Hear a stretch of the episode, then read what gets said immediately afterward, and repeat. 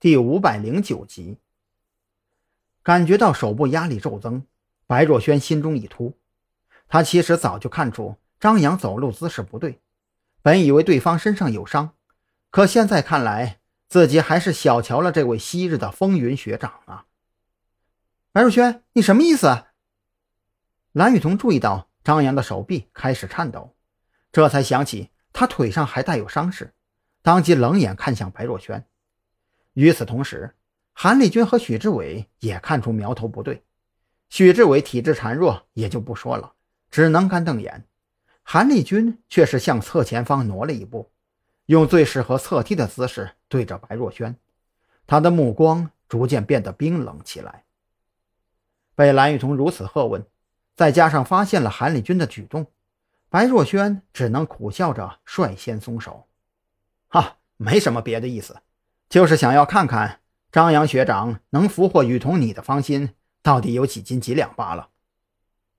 白若萱，你要是继续这么说话的话，这顿饭就没必要吃下去了。蓝雨桐如此说着，伸手扯向张扬的胳膊就要离开。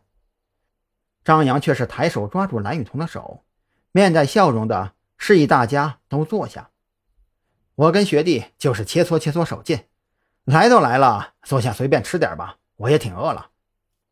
如此说着的同时，张扬亲自帮蓝雨桐拉开椅子，在他坐下的时候，却顺手从他兜里摸出手机。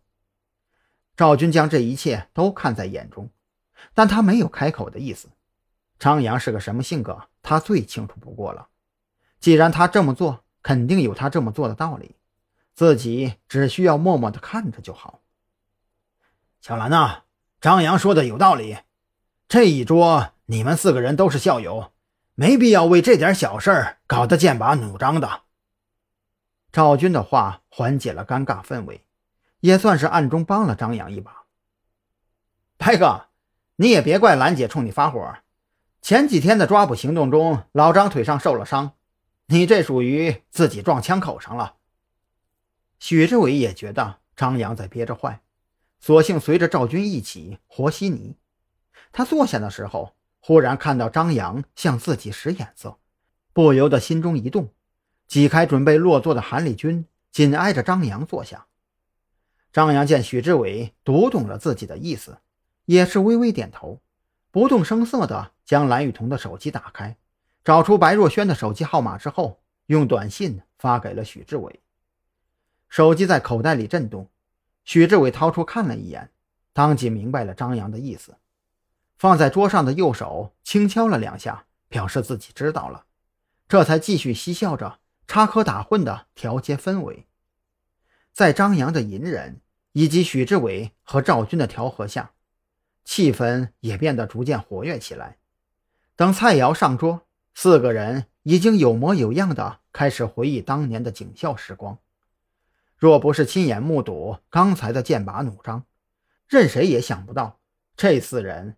之前差点没挥拳相见。饭菜吃了一半，许志伟说了声“去个厕所”，就起身离开了包间。